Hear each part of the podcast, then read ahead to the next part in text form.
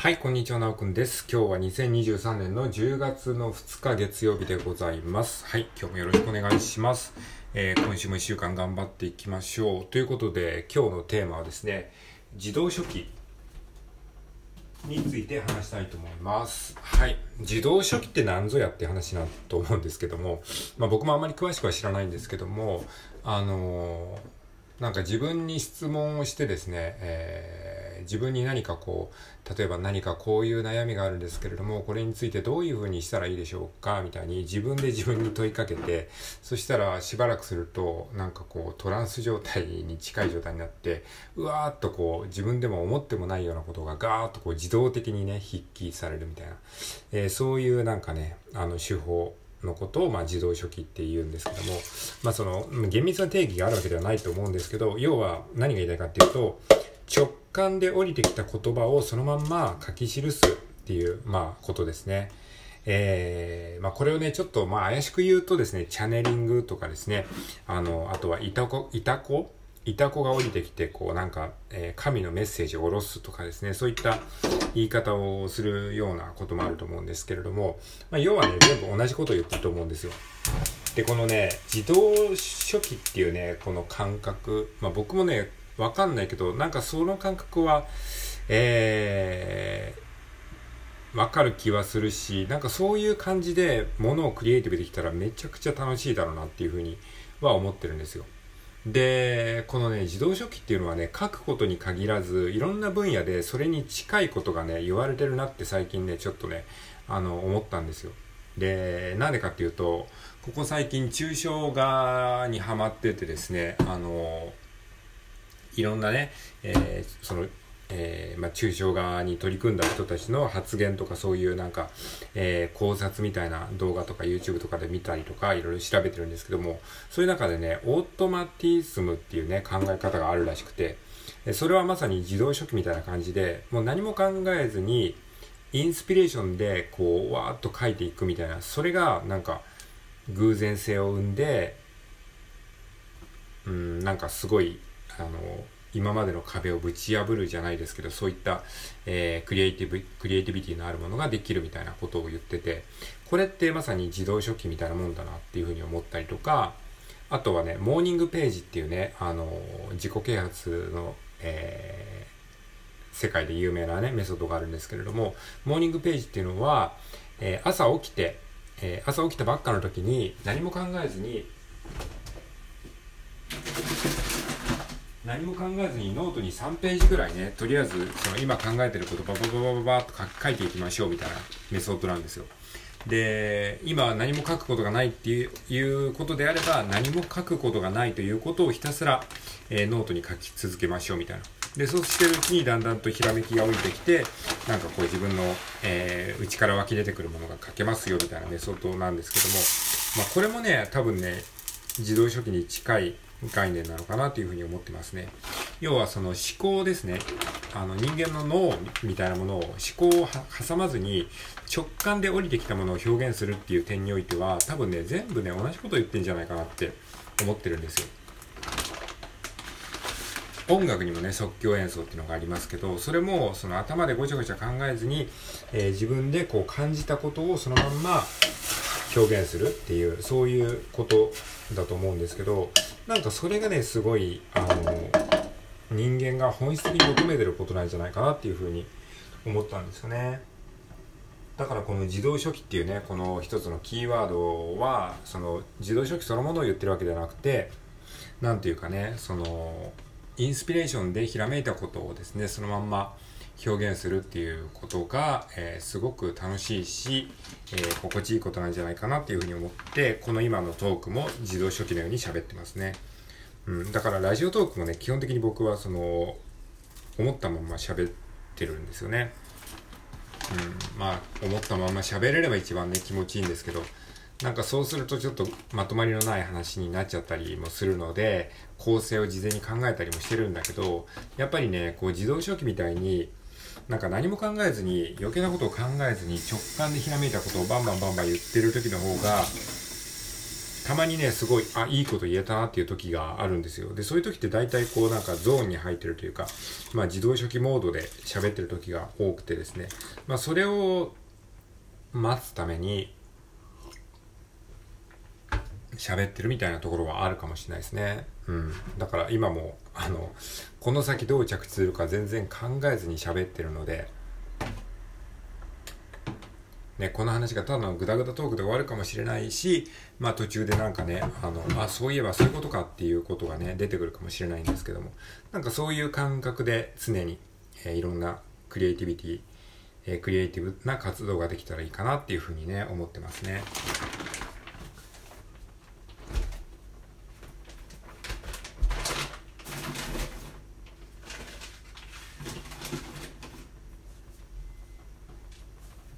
まあだからいかにこう理性をぶち破るかっていうなんか人間の葛藤の歴史なのかもしれないですね。いや音楽もさ絵画もさ結局なんか頭でさこうすればいいものができるんじゃないかなっていうことを人間は、えー、構築してきたわけなんですよね。その音楽理論にしろその絵画のなんか遠近法とかさそういう、えー、絵画にも絵画の世界にもいろんな技術みたいなものがあってさでそれを教える学校みたいなものが登場してで誰でもねそのメソッドというものを学習すれば一定程度の割合で再現性のある、まあ、テクニックみたいなものを身につけることができますと。でもさ身につけた先にさ結局さみんなさ工業製品のように同じものしか作れなくなるみたいなことになるわけじゃないですか。で自分の表現したいものって何だったっけみたいなことに、まあ、ぶち当たるわけですよ。で、そうした時に結局行き当たる先っていうのは、やっぱりなんていうか直感なんでね、直感でひらめいたものをいかにこう素直に出せるかっていうところに行き着くわけで。で、そこで邪魔するのがセオリーとかですね、その常識なんですよね。こうしてはならないとか、普通はこうすべきだろうとか、こんな稚拙な表現をしてたら世間から笑い物にされるのではないかとか。なんかさ自分でこう自由を得るためにもっといいものが書きたいって思ってもっといいものを表現したいって思っていろんなことを勉強した結果結局自分が縛られてしまうんだけどそうじゃないんですよね。そうするとなんか本当につまんなくなってしまうというか工業製品を作ってるような感じのクリエイティブになっちゃうんですよね。だからそこにそこからいかに出せるかっていうのはえー、やっぱりまず一つは正解を求めないってことですね。正解正解を得るために勉強してきたわけじゃないっていうこと。自由になるために勉強してきたことっていうことを今一度思い出すこととあとはその直感でひらめいたものをなるべくフィルターを通さずに、えー、表現すること。でそういうふうに考えるとさなんか勉強することって意味ないんじゃないかなっていうふうに思う瞬間も正直あるわけじゃないですか。だったらじゃあ赤ちゃんとか子供が自由に表現したものの方が価値があるのかっていうと、決してそうではないですよね。うん。そうではないんですよ。中途半端に勉強してしまうと、伸び伸びできるその赤ちゃんとか子供の表現が、なんか時に無性に羨ましいって思う瞬間があるんですよね。なんか、勉強してきた自分って、これ、何のためにやってきたんだろう。なんか自分の表現がどんどんクソつまんなくなってくるんですよ。で、そうした時に、じゃあもうまっさらな状態の方がそう良かったんじゃないかって思うと、決してそうではない。それはそれで、まっさらな状態っていうのは、こういう風に表現したいんだけど、どうすればいいのかわかんないっていう悩みがあるんですよね。で、その悩みを解消するために僕らは勉強してきたわけなんですよ。だから、それをね、統合すればいいんですよね。だからその子供の頃には技術不足で表現したいことが表現できないというジレンマがあった。で、熟達すれば、その表現したいことは表現できるんだけど、表現したいということに素直に、あの、従えなくなってしまったという。だからそこをうまくね、埋めれば、その最強の状態ができるわけですよね。表現したいことがあり、かつ表現したい技術もあるということなんです。うん、だから、なんていうかね、練習をするときというか、表現の技術を身につけるときは、あくまで理性的になって、で、いざ表現をするときは、もうそういった理性を一旦忘れて、もう感性のみに従って、もう理性で、な理性で学んだことが勝手に出てくるっていう状態に近いですかね、なんか感覚的には。うん、なんか英語を勉強するじゃないですか。英語を勉強してて、あの、いざ英語を喋るときは、もう文法とか余計なこと考えずに、なんか自然とこう出てきちゃったみたいな、それが本当の実力であり、表現なんですよね。なんかそういう感覚に近いような気がしますね。うん、なんかうまくまとまらないですけど、まあ、だからそう、勉強は無駄ではない。勉強すればするほど、その、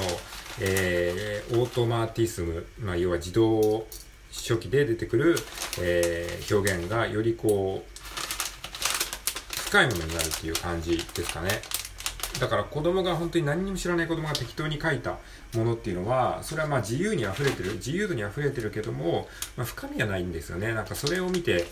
何かを感じるってことはあんまりなくて、それは本当に何も考えてないからなんですよね。で、あの、じゃあ本当に勉強した人が自由に書いたものになんで感動するかって言ったら、やっぱりその人のなんか技術とか人間味っていうのが、もう嫌でも溢れてきちゃうんですよね。その嫌でも溢れてきてしまった人間味とか技術っていうものに人は多分感動するんだと思うんですよね。それは作家自身もね、コントロールができないんですよ。っていう、なんかそういうものをね、あの、表現できるようになりたいですね。っていうことを思いました。まあ、この今や、今やってることも完全に自動初期ですので、今自分が思ったことを本当に何の計算もなく喋ったらこういうふうになっちゃったっていう感じなんですよね。いや、怖いですよね、ある意味。自分がなんかぼんやり考えてることがパッと出ちゃうので。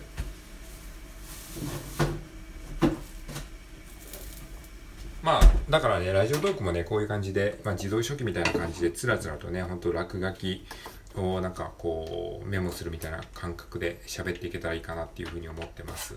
まあ聞いててもね、もしかしたら、あの、なんだこの話、えー、結局何だったのみたいなことになるかもしれないけど、まあまあなんかそれも、えー、いいんじゃないかなと。まあ、えー、なんていうか、こんなんでいいんだっていう風な自由を与えることができればいいかななんて思ったりしてます。はい、ということで今回は自動書記について話しました。